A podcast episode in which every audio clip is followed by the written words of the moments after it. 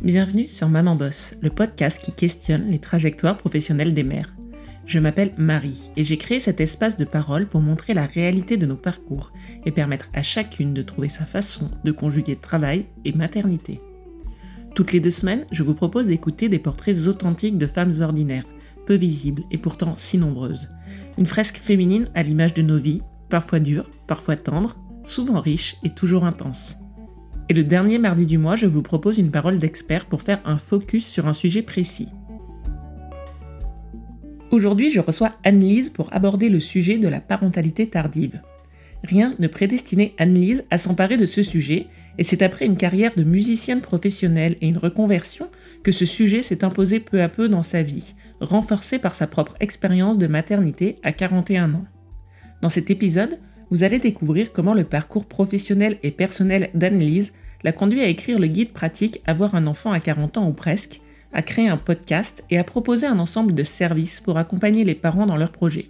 Et enfin, nous avons évidemment parlé du sujet carrière et maternité tardive. Bonne écoute Bonjour Anne-Lise, bienvenue au micro de Maman Boss. Je suis ravie de t'accueillir pour cet épisode. Pour commencer, est-ce que tu peux te présenter, nous dire de qui tu es la maman et dans quoi tu bosses?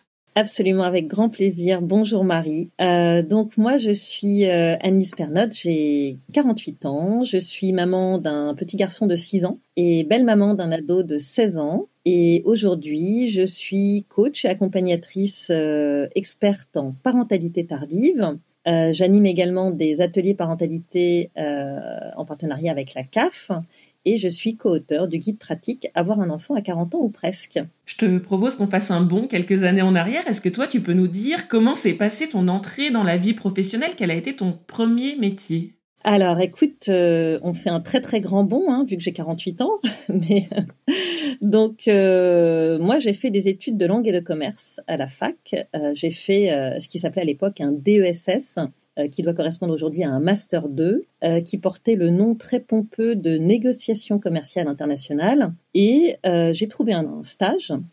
Et à l'issue de ce stage, j'ai été embauchée dans une boîte dans le secteur des cosmétiques et j'étais assistante export. Euh, c'était une expérience plutôt sympa. Euh, voilà, j'avais des collègues, euh, on partageait un bureau à quatre. C'était mes premiers pas dans l'entreprise, même si j'avais un peu travaillé pendant mes études, mais là c'était mon premier vrai job. je me souviens que j'avais un salaire assez correct. La boîte marchait bien, on travaillait beaucoup, mais j'étais pas non plus totalement passionnée par ce que je faisais. Et déjà, j'avais à côté une passion qui était la musique. En fait, je tenais la basse dans un groupe de rock qui s'appelait Daisy Box. C'était une histoire euh, de potes, euh, une histoire d'amour aussi. Euh, et c'était une passion qui avait commencé au début de mes études. Donc, quand j'ai commencé à travailler après mes cinq années d'études, on, voilà, on avait déjà fait un certain nombre de choses. On faisait des concerts, on avait composé pas mal de chansons. Et si tu veux, c'était un, un hobby qui était bien installé dans ma vie et dont je comptais faire quelque chose.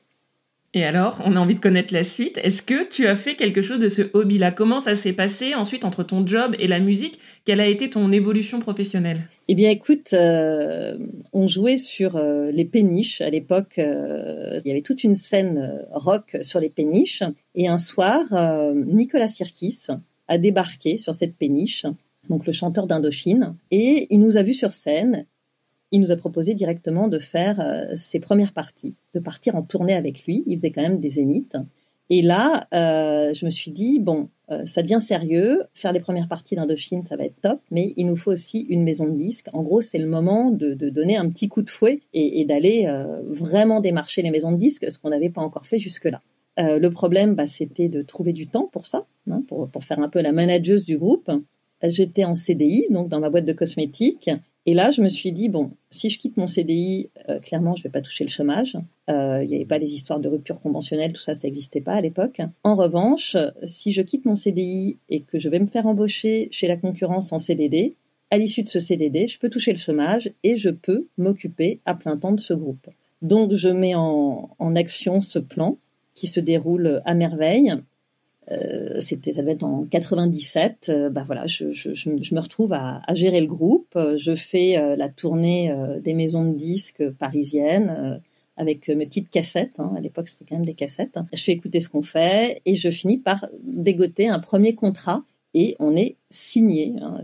L'expression consacrée, c'est celle-là. On est signé par une maison de disques et c'est un peu le début de la grande aventure. Et en fait, ça va être ma vie pendant une petite dizaine d'années, c'est-à-dire euh, que euh, on écrit des morceaux, euh, on enregistre des albums, on part en tournée et on essaye de vivre tant bien que mal de notre musique. Parce que ce qui est intéressant de, rappeler, alors les choses ont beaucoup changé aujourd'hui, hein, c'est un contexte tout à fait différent, mais à l'époque, c'est pas parce qu'on a avec soi un tourneur qui organise des concerts, une maison de disques qui paye des albums, etc., qu'on peut vivre grassement de la musique. Donc c'est une vie un peu bohème. Euh, à côté, je fais quand même des petits jobs euh, de temps en temps pour mettre un peu de beurre dans les épinards. Voilà, je fais des trucs d'hôtesse d'accueil, euh, des trucs pas forcément passionnants, hein, purement alimentaires. Mais j'arrive à trouver un équilibre. Voilà, entre je vis de ma passion et j'arrive quand même à gagner à peu près ma vie, sans que ce soit royal. Et alors, sur le plan personnel, tu l'as évoqué très rapidement, cette histoire de musique, c'était aussi une histoire d'amour. Est-ce que le sujet de la maternité, d'avoir des enfants, un sujet qui t'a intéressé auquel tu t'es intéressé euh, rapidement Est-ce que c'est une envie que tu avais euh, à cette époque-là, par exemple? Alors pas particulièrement, hein. je, dirais même que j'étais euh, une child free assez convaincue pour plein de raisons. la première, c'est probablement que j'étais assez comblée et remplie par cette activité créative, par le fait de faire de la musique. J'étais, je, je sentais aussi que j'avais besoin d'être disponible par rapport à, à ma vie de musicienne et euh, je me sentais pas non plus tellement vieillir et je voilà je, je ressentais pas le besoin de me reproduire et, j'avais une approche si tu veux très mentale de la chose hein, très entre guillemets intellectuelle je me posais pas forcément les questions écologiques qu'on peut se poser aujourd'hui hein, mais je, n'en avais tout simplement pas envie malgré la pression sociale qui s'intensifiait, hein, euh, puisque finalement, euh, ces, aventures musicales, si tu veux, elles débutent, euh, on va dire, à la fin de la vingtaine, au tout début de la trentaine. On sort notre premier album, j'ai 30 ans. Donc je suis plus toute jeune déjà, et la pression sociale commence, hein, la pression à, la maternité. Quand est-ce que tu fais un enfant? Dans l'immédiat, voilà, je reste sur ma position. Mon compagnon n'a pas spécialement envie de faire d'enfants non plus. On est complètement sur la même longueur d'onde. Et je dirais que notre bébé, c'est un peu le groupe et les albums euh, qu'on sort euh, régulièrement. Et alors, ce groupe et cette profession de musicienne, ça s'est arrêté euh, quand? Comment? À quoi tu es passé ensuite d'un point de vue professionnel? Mais écoute, ça s'arrête un peu tout seul. C'est-à-dire qu'on sort trois albums entre 2000 et 2008. Et on connaît euh, ce moment très critique pour l'industrie musicale où les personnes commencent à télécharger massivement la musique. C'est-à-dire qu'à la fin des concerts, euh, les gens viennent nous faire euh, dédicacer des CD piratés. Les ventes d'albums s'écroulent entre le premier et le troisième album. ça devient quand même de plus en plus compliqué de vivre de cette musique. on commence à avoir du mal à trouver des dates. Et puis on arrive quand même, bon an, mal an, au milieu de la trentaine. C'est-à-dire qu'on flirte tous plus ou moins avec les 35 ans. Et il y a quand même aussi des questions qui se posent par rapport à ça. Euh, donc euh, le groupe, euh, le groupe s'arrête. En parallèle, mon histoire d'amour s'arrête aussi, puisque je sortais avec le chanteur du groupe. Et voilà, on avait fait un bout de chemin, un bon bout de chemin ensemble. On avait un peu grandi ensemble. On arrive au bout du chemin, donc on se quitte gentiment. je me retrouve du coup à 34-35 ans célibataire, sans job, à un moment où mes copines font leur carrière. Toutes les copines de DESS, euh, elles sont en train de... Voilà, certaines ont des enfants, euh, certaines font de belles carrières, donc euh, c'est pas forcément évident. C'est-à-dire qu'il va, falloir se réinventer. C'est quand même un moment de ma vie où je, je, suis pas détruite ou quoi que ce soit. Simplement, je suis quand même un peu à la croisée des chemins. Qu'est-ce que je vais faire, quoi? Qu'est-ce que je vais faire de ma vie professionnelle? En fait, ma première pensée va quand même à ma vie professionnelle euh, avant ma vie intime. Je me demande vraiment comment je vais me réinventer professionnellement. J'ai pas spécialement envie de retourner euh, dans les services export et, de faire euh, des choses qui soient en relation avec mes études. Et là, j'ai un vrai coup de chance. J'ai un copain qui me propose de l'aider à remettre à flot son site internet.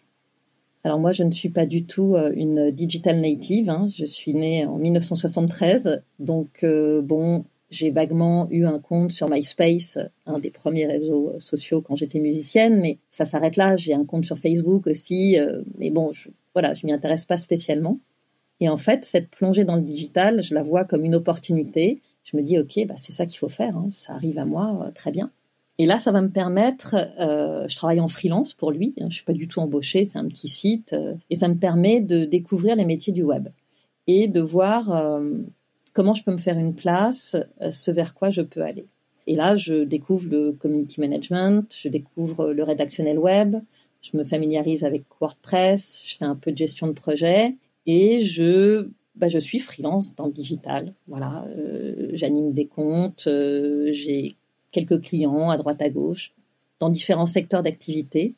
Ça m'intéresse.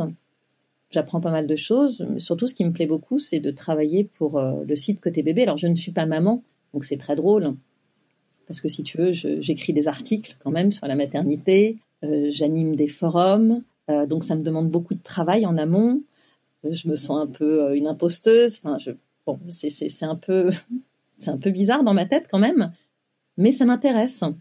Et puis entre-temps, bah, je deviens maman. Voilà, je, refais ma vie, euh, je rencontre euh, quelqu'un qui a déjà un enfant, euh, donc je connais aussi la famille recomposée, je fais l'expérience de la famille recomposée, ce qui me donne envie de faire un enfant. J'ai un, un, super crush avec mon beau-fils qui à l'époque a trois ans et demi, c'est un petit garçon adorable, et, et là j'ai une approche de la maternité, si tu veux, qui est plus du tout mentale, mais qui est beaucoup plus émotionnelle. Et à un moment, je commence à me dire, mais ce serait chouette, on est trois, ça se passe bien. Si on était quatre, ce serait encore plus sympa. Je dois quand même convaincre un peu mon compagnon qui a eu une première expérience de paternité un peu rock'n'roll. Il s'est retrouvé tout seul à, à, la naissance de son fils. Ça a été assez compliqué. Et j'approche gentiment de la quarantaine et j'arrête la pilule pour mes 40 ans. Tu peux nous raconter ton parcours de maternité et comment ton fils est arrivé? Alors écoute, oui, j'arrête la pilule à 40 ans. Je mets une petite année à tomber enceinte. Pour la petite anecdote, euh, je fais un bilan de fertilité qui est correct, mon compagnon aussi. Ça marche pas. Alors on nous parle pas de fertilité inexpliquée à l'époque, on nous dit bah écoutez, il faut il faut essayer encore, il faut peut-être essayer aussi de euh, on va dire choisir le moment où vous faites les rapports, voilà, euh, faire un test d'ovulation, etc. Donc on s'y met un peu plus. Ça marche toujours pas et je retourne voir ma gynéco me dit écoutez, vous allez avoir 41 ans, là je vais vous faire une petite lettre pour aller voir un de mes confrères euh, spécialistes des inséminations parce que clairement il faut passer la vitesse supérieure. Euh, donc là je prends quand même conscience de mon âge et dans la semaine qui a suivi la remise de cette petite lettre, je tombe enceinte et je vais voir ma gynéco un mois plus tard. Elle me dit avec un grand sourire ah c'est trop chouette, j'adore faire cette petite lettre, ça marche presque à tous les coups. Et c'est intéressant, j'aime bien raconter cette anecdote parce que bah, je trouve que ça donne de l'espoir. Et puis ça rappelle quand même euh, la puissance du mental hein, et du psychologique dans les problématiques euh, de, procréation et d'infertilité. Et je vis cette grossesse euh, de façon très correcte, c'est-à-dire que voilà, j'ai des nausées, des insomnies, mais je sais aussi pourquoi. Ça fait partie de l'aventure, et je le vis normalement et, plutôt de façon positive et agréable j'ai pas de complications particulières. Sur le plan professionnel, il s'est passé quoi? Parce qu'en fait, tu nous l'as dit en introduction, de cette maternité tardive, c'est comme ça qu'on les appelle, euh, tu as décidé d'en faire une activité professionnelle. Est-ce que tu peux nous parler de ce parcours-là et de ce switch-là? Tout à fait. Donc, euh, effectivement, j'accouche, j'ai 41 ans. Le site côté bébé euh, n'est pas très en forme, euh, voilà, malgré ce que j'ai pu essayer de lui apporter. Et son fondateur me dit, écoute, je sais pas quoi en faire, je te le donne. Alors, je dis, bah écoute, ok, super, moi ça me plaît. Et puis là, en plus, je, je deviens maman, donc c'est idéal. Je le reprends à mon compte. Alors, à l'origine, c'était un site de petites annonces de garde d'enfants. Je vois pas trop ce que je peux en faire comme ça, donc je décide d'en faire un webzine un gros blog sur lequel euh, bah, je vais faire du test avec mon fils, euh, je vais aller interviewer des experts euh, et je vais parfaire en fait ma connaissance de la parentalité. En plus, en bonne maman tardive, je suis quand même assez engagée dans l'éducation, la parentalité me passionne, etc. Mais j'arrive pas vraiment à en faire quelque chose de rentable. Tu vois, c'est plus, ça devient plus un peu un hobby aussi. bon, je fais un peu d'articles sponsorisés. J'ai toujours à côté mon activité de freelance dans digital, mais je bon, ça commence quand même à moins m'intéresser. Et puis, via Côté Bébé, je vais faire la connaissance d'une journaliste qui s'appelle Agathe Girorou. Voilà, il y a quelque chose qui se passe entre nous. on a envie de faire, de travailler ensemble, de créer quelque chose. Et je lui propose de traiter le sujet de la parentalité tardive parce que finalement, moi, cette grossesse, cette maternité, bah, elle se passe bien et est euh, très loin de tous les discours anxiogènes et hyper médicalisés, de tout ce que j'avais pu lire sur des gros sites euh, d'information euh, voilà, qui te parlent essentiellement de la trisomie et des fausses couches. Et je trouve que ça se réduit pas du tout à ça et, et qu'il y a quelque chose à raconter là-dessus. Mais par contre, on ne sait pas quoi faire. Alors on se dit bon, est-ce qu'on va proposer des services aux parents tardifs? Est-ce que on va créer une plateforme autour de la petite enfance qui leur serait dédiée plus particulièrement? Et j'en parle à, mon chéri, qui est entrepreneur, lui, depuis toujours, qui a souvent des bonnes idées et qui nous dit, mais pourquoi est-ce que vous faites pas ce que vous savez faire, c'est-à-dire écrire? Pourquoi est-ce que vous écrivez pas un livre? Et c'est comme ça que euh, on va se mettre à, cogiter la question. Donc on fait, euh, on met en place un sondage. Euh, voilà, on réfléchit à la façon, à ce qu'on peut faire. Et puis à la, base, on se dit bah tiens, on va faire un truc un peu littéraire. On va faire un jour le journal intime d'une quadra qui se réveille, qui a pas d'enfant, euh, un peu la Bridget Jones. Et on propose notre projet, mais on a écrit quatre lignes et demie. On envoie notre projet à une éditrice parce qu'on a un vague contact là-bas. C'est avant l'été. Et à la rentrée, elle nous rappelle, elle nous dit écoutez, faut qu'on se voit tout de suite rendez-vous dans une semaine dans mes bureaux. Euh, j'ai une, réunion d'équipe euh, à la mi-septembre. Euh, votre sujet m'intéresse. On en discute. Donc c'est Erol, l'éditeur. On y va. Et là, elle nous dit, écoutez, c'est sympa votre idée. Par contre, moi, je vous propose plutôt de, partir sur un guide pratique. C'est plutôt ce qu'on fait chez Erol, dans lequel vous pourrez insérer des témoignages, parler de vous aussi, de votre expérience. On part là-dessus. Et là, on part pour neuf mois d'écriture. Et c'est vraiment une super expérience. Euh, c'est-à-dire que l'écriture à quatre mains se passe merveilleusement bien. On est sur un style plutôt journalistique. On est aussi sur de l'enquête. Donc, on interviewe des centaines de parents tardifs. On va voir les experts. On, découvre des tas de choses. Hein. Ni moi ni elle ne connaissons la PMA, par exemple. Euh, donc, on va, on va se renseigner. On essaye. Et puis, on, a ce désir de traiter le, le sujet vraiment euh, d'une façon, on va dire, globale. C'est-à-dire qu'on veut partir des problématiques de procréation et aller jusqu'à l'éducation. Donc on veut couvrir tout le spectre euh, de la parentalité. Et puis le livre sort euh, neuf mois plus tard. Hein, c'est vraiment le temps d'une grossesse. Et à l'issue de ça, moi j'ai envie euh, de faire autre chose, d'approfondir le sujet en créant une communauté, en créant un podcast. En fait, j'ai envie de continuer à parler de cette thématique, puisque finalement, 249 pages, bah, c'est pas suffisant pour faire le tour de la parentalité tardive, pour en explorer tous les contours. Et je vais donc créer les réseaux. Euh, Agathe, elle, quitte l'aventure. Elle a d'autres projets en tête. Donc je me retrouve un peu seule représentante de cette question-là. Je suis quand même confrontée au fait que euh, je suis la première à m'y intéresser. Et quand tu es la première sur un marché, entre guillemets, bah, c'est pas évident. Parce que tu te demandes s'il y a un marché tu te demandes s'il y a vraiment des gens que ça va intéresser. Je sais que les parents tardifs, c'est euh, bah, 5% des bébés qui naissent chaque année qui ont une maman quadra, 17% des bébés qui naissent chaque année qui ont un papa quadra. Donc je suis sur une niche et je suis pas forcément certaine que ces gens-là vont être euh, réceptifs à, ce que je vais leur proposer. Et puis je m'aperçois que si, au contraire, euh, les, gens affluent sur les groupes Facebook et que j'ai plutôt des messages du genre ah enfin quelqu'un qui parle des parents quadras et la maternité tardive de façon positive, qui ne limite pas ça à des problématiques médicales. Et en fait, le coaching, euh, il va se faire assez naturellement, c'est-à-dire que j'ai de plus en plus de questions à ce sujet. Mais alors, comment t'as fait? Et comment ça se passe? Et avec tes enfants? Et la grossesse? Est-ce qu'il y a vraiment des risques? Au bout d'un moment, je me dis, mais en fait, il y a un vrai besoin. les gens ont besoin d'être rassurés, ils ont besoin d'être accompagnés, ils ont besoin d'être informés aussi beaucoup.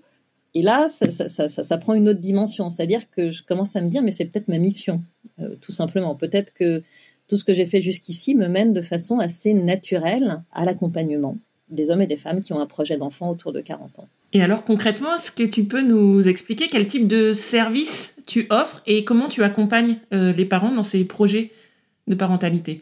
Ben, En fait, j'interviens à différents niveaux.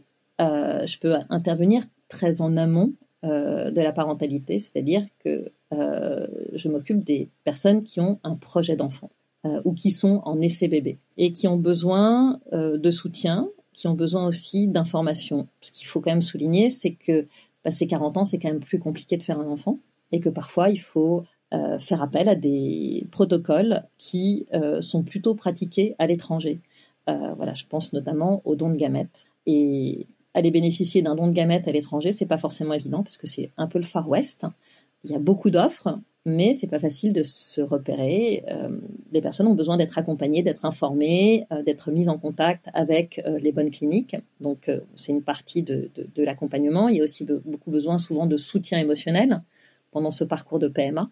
Et puis j'ai aussi euh, des personnes qui viennent me dire voilà, j'ai, euh, je vais avoir 40 ans, je ne sais pas si je veux un enfant. En fait, euh, j'ai peur de le regretter. toutes mes copines autour de moi ont des enfants. J'ai besoin de faire un point, j'ai besoin d'en discuter. Je ne sais pas ce qui m'attend. Est-ce que c'est dangereux? Donc ça, c'est, aussi très intéressant en fait de confronter les, gens à leur désir d'enfant et, d'explorer avec eux si c'est un, un, désir profond ou si on est plus euh, sur une forme de euh, je cède à la pression sociale et en fait bah, ma vie elle peut aussi très bien se faire sans enfant et c'est parfait comme ça. Donc euh, je les amène aussi beaucoup à réfléchir là-dessus. Et puis il y a des personnes qui ont besoin de soutien pendant leur grossesse ou pendant le postpartum parce que bah, les grossesses tardives, dans la plupart des cas, elles se passent bien, mais c'est parfois un peu anxiogène. Il y a beaucoup de discours à ce sujet qui sont pour le coup très médicalisé, très anxiogène. Et voilà, on a besoin parfois d'être euh, tout simplement rassuré.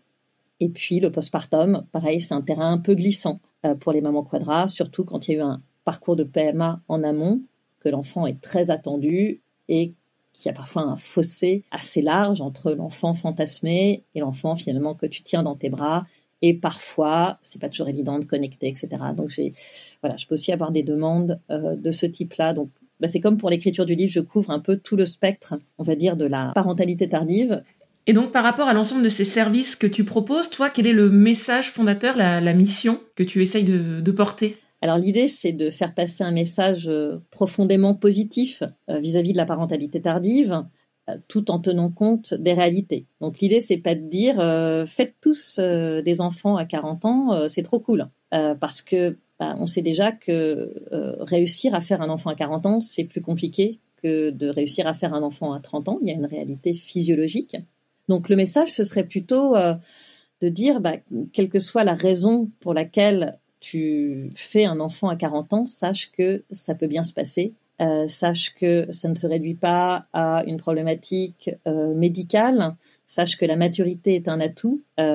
sache que dans la plupart des cas, ça se passe bien. Alors moi, ce que je te propose, c'est qu'on fasse un focus sur euh, un sujet qui me tient évidemment particulièrement à cœur, qui est celui euh, de la carrière professionnelle.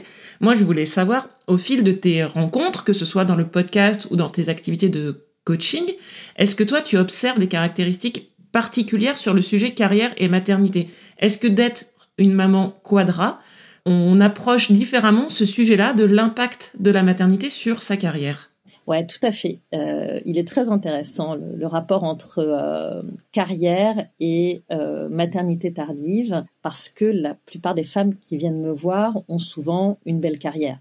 Elles se sont souvent investies dans leur métier. Le fait de ne pas avoir d'enfants leur a permis de faire ça. Parfois, le temps est passé un peu vite. Elles sont parties dans un tourbillon professionnel qui les a aussi peut-être détachées de ce désir d'enfant désir d'enfant qui finit par ressurgir autour de la quarantaine, avec aussi un petit coup d'horloge biologique euh, qui vient de temps en temps sonner un peu fort. Et donc, ce désir d'enfant, il vient souvent bouleverser leur assise professionnelle. Donc, il y a pas mal de questions qui se posent et elles ont la sensation qu'elles doivent faire une place, euh, une place au projet d'enfant, hein, avant même de faire une place euh, à l'enfant en lui-même, qu'il s'agisse d'essais naturels ou de parcours de PMA mais c'est encore plus flagrant quand il y a un parcours de PMA qui se met en place. Euh, un parcours de PMA, ça demande d'être très disponible. Euh, voilà, on a souvent des rendez-vous médicaux. Et donc, elles ont conscience du fait qu'il va falloir euh, lever un peu le pied. Et alors, bah, ça se fait pas forcément du jour au lendemain, ça nécessite une réflexion.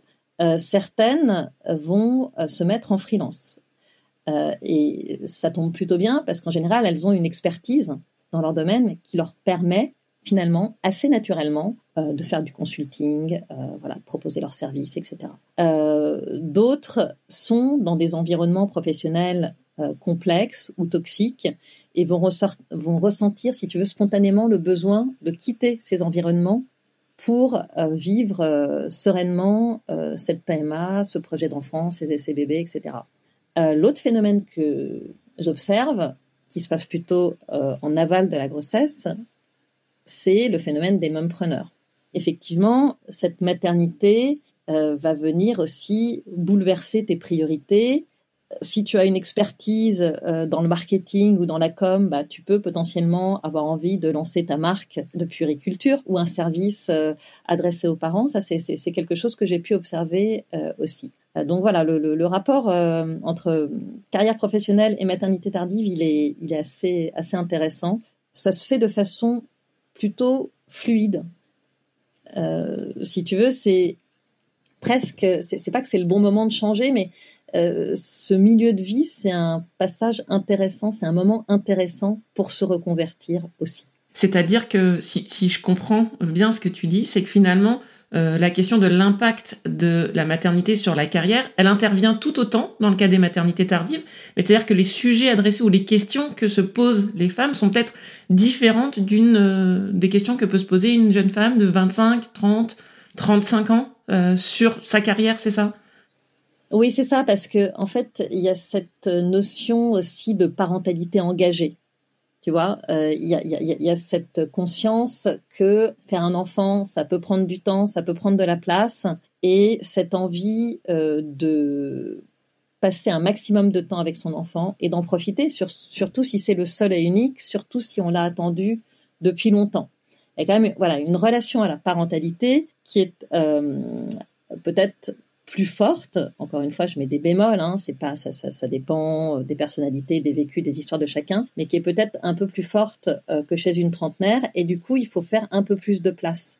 Et elles sont à un moment de leur carrière où finalement c'est relativement possible parce que tu as cette possibilité de te mettre en freelance, tu as aussi cette possibilité de te reconvertir, tu as une carrière professionnelle derrière toi qui te donne aussi une légitimité, tu vois, par rapport à, au fait de, de, bah, de, faire du consulting ou de lancer ta marque, euh, voilà, ou, un quelconque service. Euh, donc, euh, j'ai la sensation que ça fait plutôt bon ménage. Voilà. Et c'est vrai que là, on a beaucoup parlé des mères. Moi, je vais te poser une petite question sur les pères, parce que je crois que tu accompagnes les parents dans leur projet de façon globale. Et est-ce que cette question professionnelle, elle intervient aussi dans le couple de manière générale et auprès des pères? Oui. Alors euh, peut-être moins sous la forme d'une reconversion, euh, mais ce que j'observe, c'est que les pères euh, lèvent le pied, clairement. C'est-à-dire que on n'est plus dans la course à la carrière qu'on peut observer chez les trentenaires. Souvent, les papas quadra ou quinca, hein, parce qu'il y a aussi pas mal de papas quinca parmi les pères tardifs, ils ont clairement fait leur carrière. Alors, ils ont souvent des jobs à responsabilité, euh, ça ne veut pas dire qu'ils travaillent moins. En revanche, ils ont peut-être une plus grande maîtrise de leur temps. C'est-à-dire qu'ils sont aussi à des postes où tu peux euh, décider de ton emploi du temps. Euh, tu n'es pas obligé d'en référer systématiquement à ton supérieur. Et il y a cette volonté très nette, peut-être encore plus nette que chez les mères, de s'engager dans, leur, dans la paternité hein, et d'être là pour, leur, pour leurs enfants. Certains ont déjà eu une première vie avec des premiers enfants qu'ils n'ont pas forcément vu beaucoup grandir, parce que justement, ils étaient pris dans un tourbillon professionnel. Et euh, dans le cas d'un second mariage, une deuxième union avec des enfants, euh, ils vont être plus présents, plus engagés, plus intéressés, en fait, tout simplement, par le fait de, de voir grandir leurs enfants et de passer du temps avec eux. Je te propose de passer à la question euh, de conclusion rituelle dans ce podcast.